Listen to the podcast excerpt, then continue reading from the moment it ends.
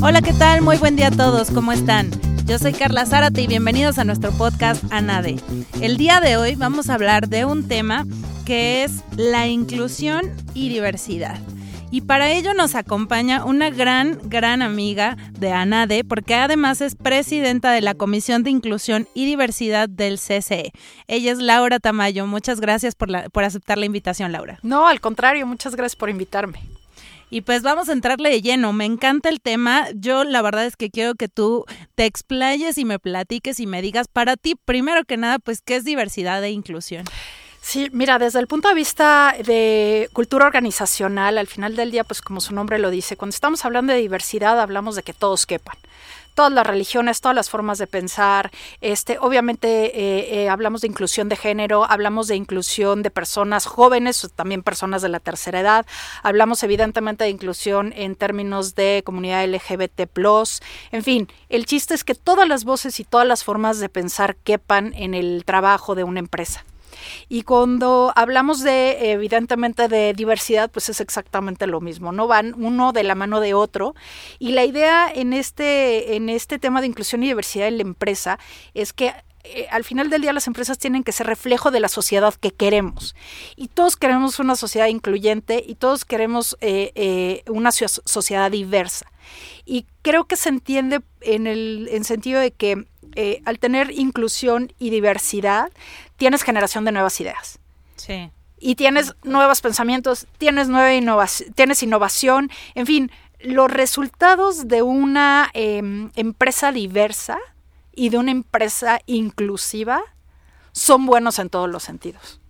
Ok, entonces, para llamarlo de otra forma, inclusión y diversidad dentro de la empresa es realmente hacer como esa eh, coyuntura entre diversas ideas, pensamientos, formas de ser, etcétera.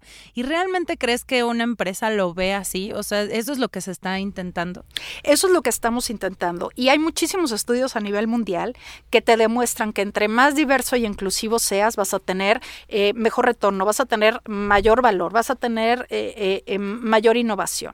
O sea, lo, al final del día en este mundo y en nuestro país, por ejemplo, estamos hablando de que hay mitad hombres y mitad mujeres. De hecho, hay más mujeres, 52% este, somos, somos mujeres en este país. Entonces, lo lógico es que toda esa capacidad mental, toda esa inteligencia, pues también lo ocupemos en las empresas. Em, a mí me parece increíble que a veces tienes empresas que por razones completamente irracionales, porque no tienen otra explicación, no tengan esta inclusión dentro de ellas mismas, porque todos los estudios te indican que a mayor inclusión, em, mayor se agrega más valor y por consecuencia generas más riqueza. Ok, Fíjate que me gusta eh, esa forma de pensar y me gusta el, toque que le estás dando porque al final esto quiere decir que esto nos puede traer incluso mayor rentabilidad, mayores ideas, mayor, o sea, como algo muy positivo, ¿no? Pero vayamos entonces un poquito más atrás, o sea, realmente qué está pasando en la sociedad, porque si lo vemos así justo en empresa, pues a lo mejor suena muy bonito que el hay diversidad e inclusión y entonces una empresa, no se puede contratar eh, personas mayores y está muy padre. Pero realmente, ¿cuál es el impacto en la sociedad? ¿La sociedad cómo lo ve? Mira, desafortunadamente en México, y no es la excepción, hay muchos países donde eh, todavía tenemos pues, la famosa palabra machismo y todavía tenemos una serie de, le llaman en inglés unconscious bias, que vienen de tu educación y no estoy culpando a nadie, pues bueno, somos quienes somos, venimos de ciertas familias, a veces familias conservadoras, a veces familias eh, eh, eh, pues más modernas, en fin, todos tenemos antecedentes y en la manera como nos educamos es como vemos al mundo. En ocasiones, esa manera de ver al mundo no es necesariamente pues la adecuada, la óptima, lo que debería de ser. México no es la excepción sí tenemos em, pues, temas de machismo importantes, tenemos temas de discriminación importantes y la idea de participar en la o ser parte de la Comisión de Inclusión y Diversidad es que desde la empresa queremos ayudar a romper esos paradigmas. No es solamente la empresa, como comentas, pues tiene que ser desde la escuela, tiene que ser desde la casa pero hay que empezar por algún lado. Y la empresa tiene la gran ventaja de que pues tenemos a todos los empleados, y lo voy a decir así, cautivos para generar una cultura empresarial. Y dentro de esa cultura puedes trabajar para romper todos estos paradigmas negativos que pues desafortunadamente ya traemos como personas. ¿Y cómo trabajan en ello? Mira, hay eh, cantidad de acercamientos estratégicos. Eh, hay uno, por ejemplo, hay muchas consultorías. Hay em, eh, ONU Mujeres tiene un, un, decálogo y un sistema bastante robusto, donde obviamente pues empiezas con encuestas, empiezas a preguntarte dónde estás, empiezas a revisar, por ejemplo, temas como brecha salarial, empiezas a revisar temas como cómo estoy contratando. O sea, ¿realmente estoy contratando a la mejor persona? o estoy contratando a, él porque ella, pues ya como es ella, pues ya no me encantó, aunque su currículum sea más poderoso, o sea, sea más, más apropiado para lo que yo quiero. Todo eso hay em, diferentes mecanismos y diferentes protocolos para trabajar eso. ¿Qué es lo más importante acá? Que el directivo, el dueño, eh, el equipo de directivos esté convencido de que hay que hacerlo y así cascadea y de verdad yo he visto cosas impresionantes en términos de cambios de las empresas y que al final del día voltean y dicen, ¿por qué no había hecho esto antes? Entiendo mejor a mi consumidor, entiendo mejor este, lo que está pasando dentro, dentro de mi empresa, se reduce la rotación, este, tengo el mejor talento. El talento no tiene color, el talento no tiene edad, el talento no tiene género. Entonces nuestra visión desde el punto de vista empresarial debería ser esa, el mejor talento. Y desde el punto de vista de la comisión per se, pues tenemos la responsabilidad gremial. Es decir, en el CCE tenemos a los 12 organismos más importantes que básicamente tienen toda, a toda la iniciativa privada allá adentro. Y el objetivo principal de nosotros es ese conocimiento que, por ejemplo, en una empresa grandota se genera, ¿cómo lo bajamos a una empresa chiquita? ¿Cómo hacemos que una microempresa pues también tenga esa cultura? A través de asociaciones que pues tienen representaciones locales, estatales y tal, y que podemos bajar decálogos o planes y programas sin costo para que realmente todas las empresas de todos tamaños verdaderamente vivan una cultura de la inclusión. Sí, porque eso era justo lo que te iba a decir. O sea, realmente me gustaría saber un poquito más de lo que hace eh, CCE para ello, porque seamos honestos, una empresa efectivamente de las más grandes en México, claro que están como muy enfocadas a esto, ¿no? De la inclusión y la diversidad y tienen políticas al respecto. Pero hay muchísimas y sobre todo empresas familiares, empresas pequeñas y medianas que realmente no lo ven y que además no quieren verlo. Entonces, ¿cómo acercarse a ellos? Yo creo que, mira, en realidad primero es, es, es un tema de datos, es un tema de decir, mira, si tú eh, le entras a esta cultura vas a tener todos estos beneficios. Y, y, te sorprendería la gente, a ver, la gente es racional al final del día y la gente lo que quiere es que su negocio se desarrolle. Si tú le dices a, a, los dueños de estas empresas, oye, el 70% de la fuerza de compra de nuestro país se define por las mujeres. O sea, ¿quién, tú crees que el coche, cuando tienes una familia tradicional, está el papá, la mamá, los niños? ¿Quién crees que decide el coche? ¿Él? Claro que no. Lo decide ella. Seamos realistas. Entonces hay estudios muy serios donde te dicen el 70% de las decisiones de compra en nuestro país las hacen las mujeres. Pues lo lógico es que vendo lo que venda, debería de tener en mi área de marketing, en mi área de ventas y en mi área de toma de decisiones, pues ese pensamiento, a ver qué opinan, cómo piensan, cómo está el tema, ¿no? Entonces, eh, eh, el, chiste es, el chiste es acercar todas estas herramientas a empresas pequeñas, porque pues, probablemente el empresario te diga, mira, yo estoy muy ocupado en vender, y en sacar la contabilidad y en, mi área de ventas y, y qué le voy a meter a marketing y tal en realmente sentarme y pensar en cultura empresarial.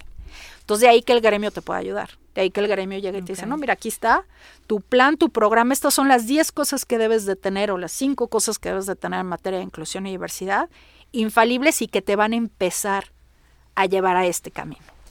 Ok, o sea, dentro del CCO ustedes tienen como este tipo de planes, pláticas, etcétera, en la que se acercan a todo tipo de empresas precisamente para hacerles llegar algunos planes, algunas ideas.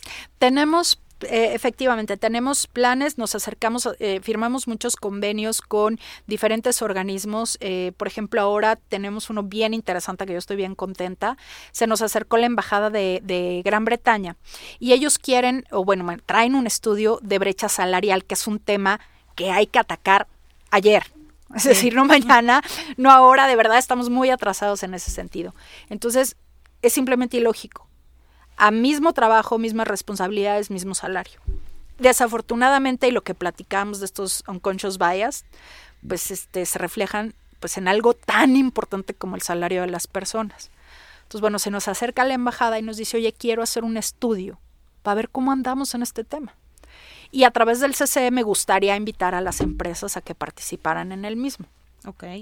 La verdad es que yo dije, uy, pues a ver cuántas empresas vamos a tener y cuántas empresas van a querer entrarle, porque em, aunque son resultados confidenciales, pues como que qué vergüenza que estés mal, ¿no? O, mejor no le entro, porque quién sabe qué vayan a encontrar. Sí. Bueno, no nos damos abasto de la cantidad de empresas que dijeron, yo quiero entrarle, quiero entender, y si está algo mal, que me ayuden a corregirlo.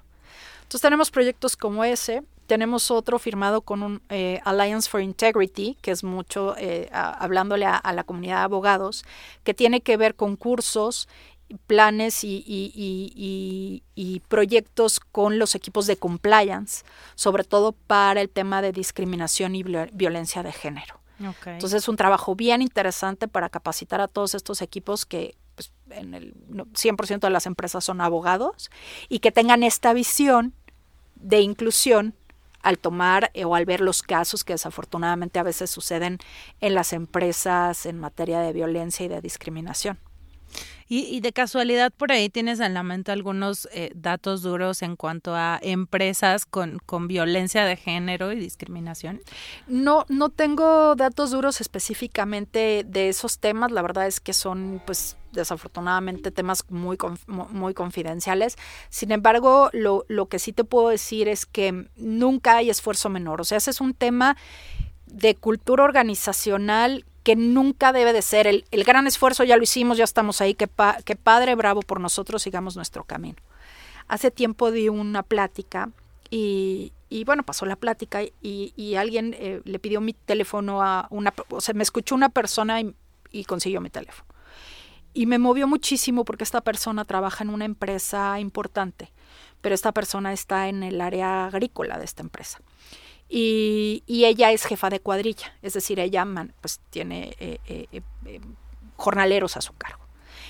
Y, la verdad es que ella estudió ingeniería agrícola y aún con todos sus títulos y aún con todo su liderazgo pues, de ser jefa de cuadrilla, etcétera, etcétera, me platicaba que recibió una discriminación brutal por ser mujer, tremenda.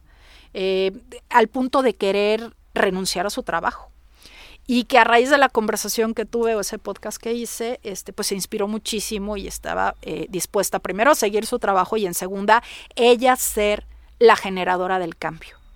Entonces a mí me encantaría que pues más mujeres, y no solo mujeres, evidentemente más personas, se inspiren y que nos demos cuenta que los generadores de cambio, si bien los directivos son los que tienen que estar este, convencidos, no significa que este cambio venga de ellos. Y muchas veces en temas de violencia el problema es que pues la víctima no habla, ¿no? Se siente limitada y tal. Y por eso los temas de compliance y los protocolos para manejar estos temas son tan importantes y deben de tener pues este una profesionalización. Y precisamente eso te iba a decir, ¿cuál, cuál es, vaya, Tal vez no hay protocolo ideal y además seguramente hay muchos, pero ¿qué protocolo tú recomiendas para este tipo de situaciones? Porque seamos sinceros, digo, como bien dices, eh, en cuestión de sociedad nos falta muchísimo, ¿no? Y, no nada más en el tema de, de género, sino también del grupo L, ay, siempre a mí se LGBT. LGBT, gracias. este, también en ese tipo de grupos, o sea, porque realmente tanto hay personas que sí están de acuerdo y promueven eh, la inclusión y la diversidad, pero hay muchísimos que no. Entonces, ¿cómo, ¿cómo, generar este protocolo cuál es el mejor incluso para poder denunciar dentro de una empresa este tipo de situaciones? Mira, en ese sentido mi recomendación es que eh, se acerquen a ONU Mujeres. ONU Mujeres tiene protocolos bien interesantes. También hay otro grupo que se llama AEQUALES, con el cual trabajamos. Em, eh, hay varias consultorías privadas que lo hacen bastante bien. Eh, está Lima Consulting, está Dalia Group. O sea, hay grupos, eh, por mencionar algunos, y, y quien se me vaya, discúlpeme, porque de verdad es que hacen un trabajo extraordinario. Sí es bien importante que busquen algún grupo profesional para generar los protocolos. Hay una, y perdón que use las palabras en inglés, pero hay una cosa que le llaman pink washing que es voy a hacer todo como de inclusión y diversidad y tal, y a la mera hora no funciona nada. Sí. Entonces, por eso el acercarse con profesionales, hay, como lo comento, hay grupos que lo hacen de manera gratuita y hay grupos que, eh, que sí cobran un, un, un fee, eso va a depender de la empresa o del grupo que decida si invertir o no, no importa. Lo importante es que los protocolos, planes y programas están allá afuera. Y en el caso específico de, de compliance, mi recomendación es también que se juntaran con Alliance for Integrity. Este grupo está fondeado por el gobierno alemán y tiene también protocolos de manera gratuita donde nos podemos acercar y decir, ok, ¿cómo armamos eh, un protocolo dentro de nuestra empresa, nuestro despacho, nuestra miscelánea, lo que sea, para evitar precisamente temas de violencia y de acoso? Sí, porque como dices, a final de cuentas, eh, lo importante es que también incluso una víctima, ya sea de, acoso, violencia, etcétera, en, su trabajo, pueda acercarse a alguien ¿no? para poder ser escuchado, porque al final, si tenemos una empresa en donde los eh, directivos ni siquiera tienen por acá la inclusión y la diversidad, no les interesa, pues entonces a quién me acerco. También hay gente de fuera, justo, o, qué, procede en esos casos, cuando a lo mejor dentro de mi empresa donde yo trabajo no tengo esa eh, capacidad o ese protocolo necesario. Eh, mira, también por parte del gobierno hay cosas bien interesantes en materia de violencia y en materia de, de discriminación, yo les recomendaría que entraran a la página de la Secretaría del Trabajo. La verdad es que los, los protocolos, eh, las áreas de consulta y de ayuda que tienen en esa materia son robustas tienen muy buenos, eh, como te decía, protocolos tanto que pueden descargar e implementar a la empresa como que pueden asesorarse evidentemente de manera gratuita, es el gobierno. Entonces también hay, hay una manera eh, interesante, sobre todo como dices, cuando hay una persona que se siente acosada, cuando hay una persona que percibe que es eh, violentada en el trabajo, que dice, bueno, pues, este, ¿qué hago? no me, da miedo ir igual a levantar una denuncia está eh, eh, eh, en la página de la Secretaría del Trabajo, ahí hay em, fuentes, hay contactos y hay recomendaciones para esta clase de situaciones. Ok, qué importante, muchas gracias, porque la verdad es que sí, yo creo que muchos de nuestros escuchas seguramente se estaban preguntando, bueno, ¿y, qué hago al final, no? O sea, si no tengo ese, ese protocolo, esa idea bonita que, que de pronto en la empresa hace falta que no todos la tienen, ¿no? No, y, fíjate que ahí en ese sentido también creo que nosotros como empleados podemos eh, eh, presionar lo suficiente para que en las, empresas haya cero tolerancia a esa clase de actividades. Yo no creo que haya un talento suficientemente grande para que se le permita ser un violentador o una violentadora o ser un, un acosador. O sea, no hay manera. He tenido en mi caso personal la fortuna de trabajar en empresas donde hay tolerancia cero y si tú haces al cualquiera de ese tipo de, de, temas, pues te vas. Aquí no cabes. Entonces, ahí sí creo que el poder de todos, de ser ahora sí que intolerantes ante esa clase de actitudes, es lo que, lo que realmente nos va a poder cambiar como empresas. Y en el caso de los abogados, creo que el poder como te decía, con las áreas de compliance y el propio abogado, que es mucho en ocasiones, pues este eh, eh, luz de ética, ¿no? Oye, traigo este, no estoy seguro qué hacer con este tema, cualquier eh, dilucidar entre, entre lo ético, no lo ético, etcétera, ¿a quién va uno a buscar? Al abogado de la empresa. Entonces, eh, creo que ahí hay una gran responsabilidad y una gran oportunidad por parte de los abogados de empresa de, de coadyuvar a que esta cultura eh, de inclusión y diversidad realmente se viva. Sí, totalmente de acuerdo. Y, cuéntame, entonces, en el CCE, en la comisión, realmente, o sea, se dedican nada más a hacer este tipo de protocolos, cómo sesionan, Mira, las comisiones, todas las comisiones del Consejo Coordinador Empresarial tienen en su haber eh, representantes de cada uno de los 12 organismos que forman parte del CC, es decir, la Asociación Mexicana de Bancos, el Consejo Nacional Agropecuario, la ANTAD, que es la de supermercados, eh, eh, la AMIS, que es de, seguros, etcétera, etcétera.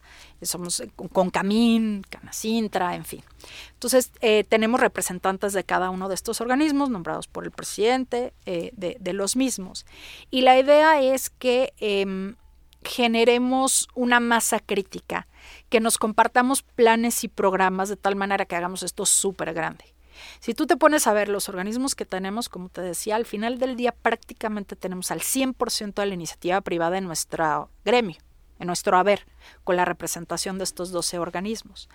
Entonces, imagínate la fuerza que podemos tener si llega, por decirte, Canacintra trae un plan, y, un plan, un programa de mujeres empresarias de la industria de la transformación, y los demás organismos dicen, oye, esto está increíble, ¿por qué no lo metemos acá? Le cambiamos dos, tres cositas y lo hacemos para mujeres comerciantes, o lo hacemos para este, mujeres en la industria del turismo y así se va, se va multiplicando y va siendo un esfuerzo eh, mucho más importante y que verdaderamente cubra a todo el país. Entonces ese es, ese es el objetivo primario de la comisión.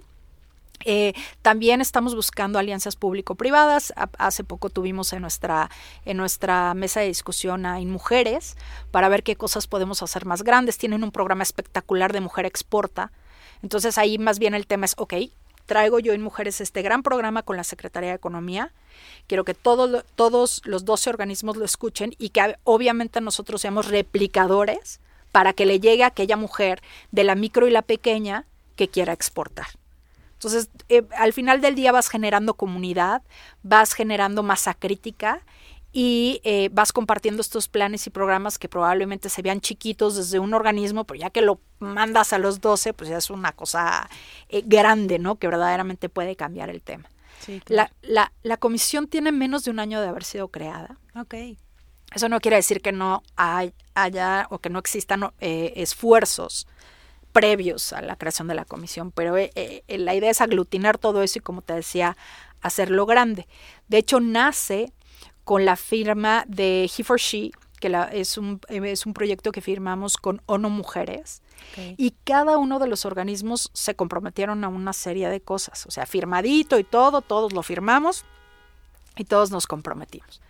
Una de las cosas así muy táctica, pero que a mí me divierte mucho es, por ejemplo, o me parece relevante, es el eh, No Más Manel ni un panel más sin mujeres. No de moderadora, con todo el respeto que, tienen las moderadoras o que merecen las moderadoras, pero hay expertas para todo. Y si queremos verdaderamente vivir una cultura de la inclusión, pues lo tenemos que reflejar en lo, todo lo que hacemos.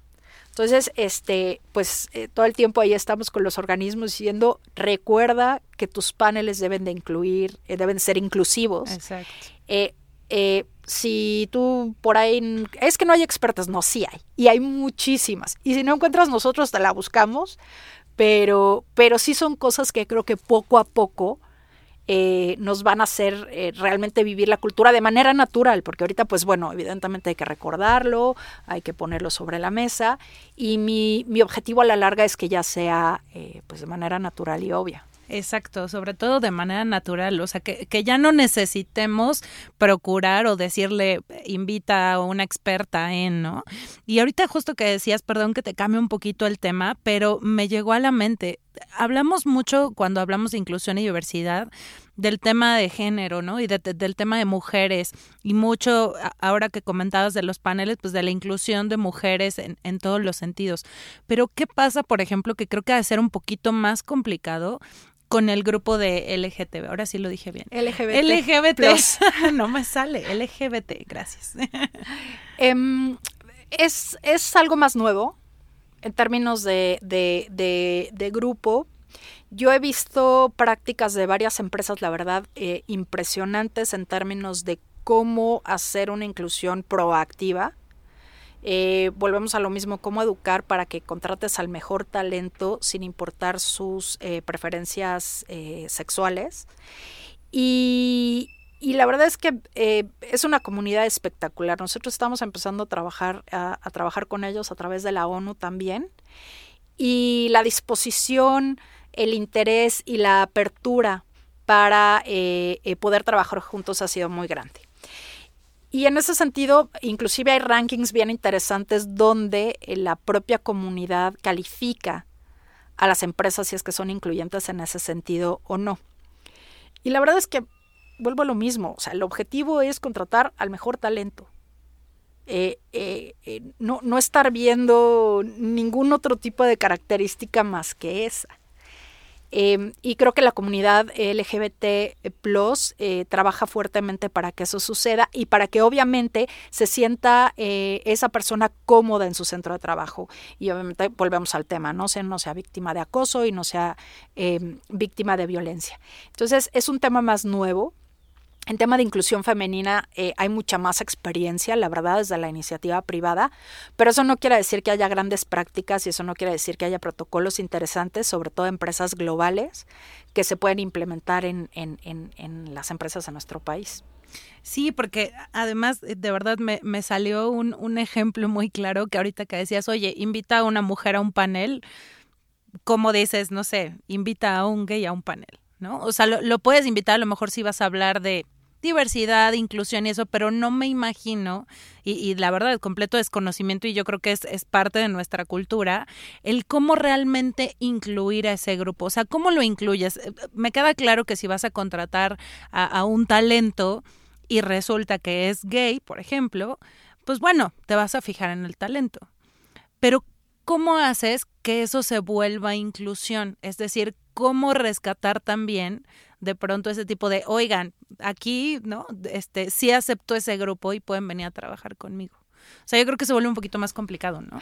Por eso es interesante esta, esta conversación con la comunidad en términos de bolsas de trabajo específicas para grupo LGBT, eh, eh, que ellos mismos te ranqueen y te califiquen en términos de si eres una empresa eh, inclusiva o no.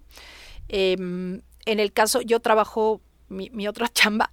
Eh, yo trabajo en Bayer y nosotros tenemos un protocolo específico para la comunidad LGBT.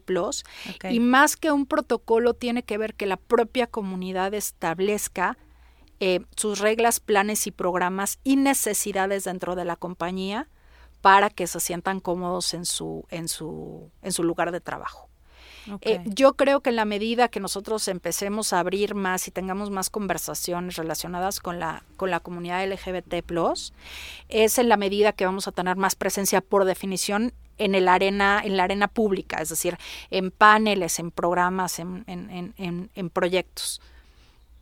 Ok, y, y quisiera imaginarme, y a lo mejor eh, ahorita que comentabas el, ejemplo de tu empresa, pudieras darme un ejemplo. ¿Qué tipo de necesidades, ahorita que decías necesidades diferentes o, pues sí, diferentes de alguna forma pueden tener ese grupo como para sentirse cómodo en una empresa?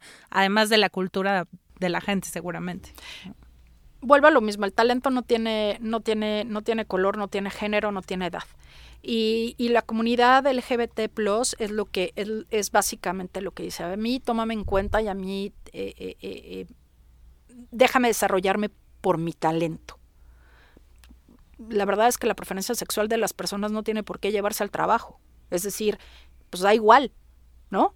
Eh, eh, en ese sentido, la comunidad eso es lo que pide, un ambiente de trabajo seguro donde pueda expresarse de la manera que esa persona considere y que lo que es importante es que sea una persona con valores, que sepa trabajar en equipo, que, este, que, que sepa responder a los retos de la empresa, que cumpla con los objetivos, etcétera, etcétera.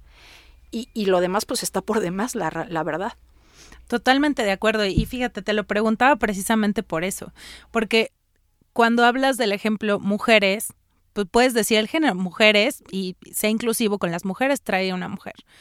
Pero yo creo que es diferente con, con este grupo en específico, porque realmente eso no debiera importar. O sea, ¿tú crees que a lo que debiéramos llegar sería precisamente que eso, es más, ni si hablar o no importara del grado de inclusión que se tiene? Más que a que no se hablara, yo diría que al revés, o sea, creo que las empresas hoy por hoy tienen que ser súper proactivas y abiertas para que la propia persona que sea parte de esta comunidad se, se sienta suficientemente cómoda para decir yo soy gay y cuál es el problema, como yo puedo decir yo soy mujer y cuál es el problema. Entonces, eh, para llegar a eso, realmente hay que trabajar con, con, con la cultura empresarial y trabajar con estas comunidades, decir, ok, ¿qué estoy haciendo mal? Para que tú, eh, eh, persona que es parte de la comunidad LGBT, no trabaje en mi empresa. Porque hay mucho talento ahí. Entonces, di, tú cómo le estás viendo. Y por eso estos colectivos de inclusión que trabajan con las empresas específicos de la comunidad, a mí me parecen tan útiles y, tan necesarios en este momento para realmente hacer el, el, cambio. Totalmente. Y de verdad, muchas gracias por, por, contestarme todas estas preguntas, porque yo creo que, o sea, justo debemos irnos desde lo más básico y de, desde lo que cualquier persona puede pensar para darnos cuenta de que como personas culturalmente tenemos que evolucionar, porque algo que decías, yo, yo creo que me quedaría mucho con eso, es muy cierto, es independientemente de que los empresarios, vamos a llamarlo así, o los grandes directivos estén convencidos de tener un ambiente de inclusión y diversidad, realmente la cultura laboral la vamos a hacer las personas que estamos abajo.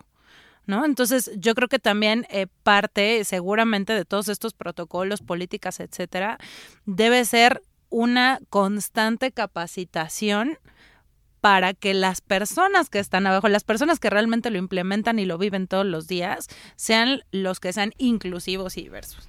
No, y, protocolos tan, tan totalmente de acuerdo contigo. Y hay unos protocolos a mí que me parecen súper interesantes, este, otra vez hacia, hacia, hacia eh, la comunidad de abogados. Por ejemplo, em, eh, escuchaba que en Visa cuando las, Visa contrata despachos de abogados, pide que su despacho, o perdón, quien le lleva la cuenta sea diverso, es decir, eh, lo que entiendo es prácticamente mitad hombres y mitad mujeres.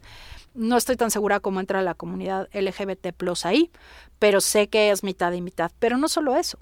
A la hora que termina el mes ves que mandan sus horas, mándame las horas y quiero que efectivamente las personas que trabajaron en mi cuenta hayan sido mitad y mitad como yo te lo pedí. Entonces, como empresas podemos hacer un chorro de cosas para toda nuestra red de proveeduría, que a veces son empresas más pequeñas.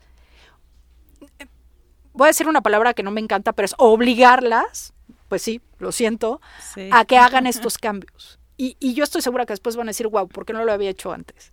Porque de verdad, tú ves los estudios y estudio tras estudio, menos rotación, más nivel de compromiso, menos estrés de, los empleados, este, mayor valor, eh, eh, mejor generación de riqueza.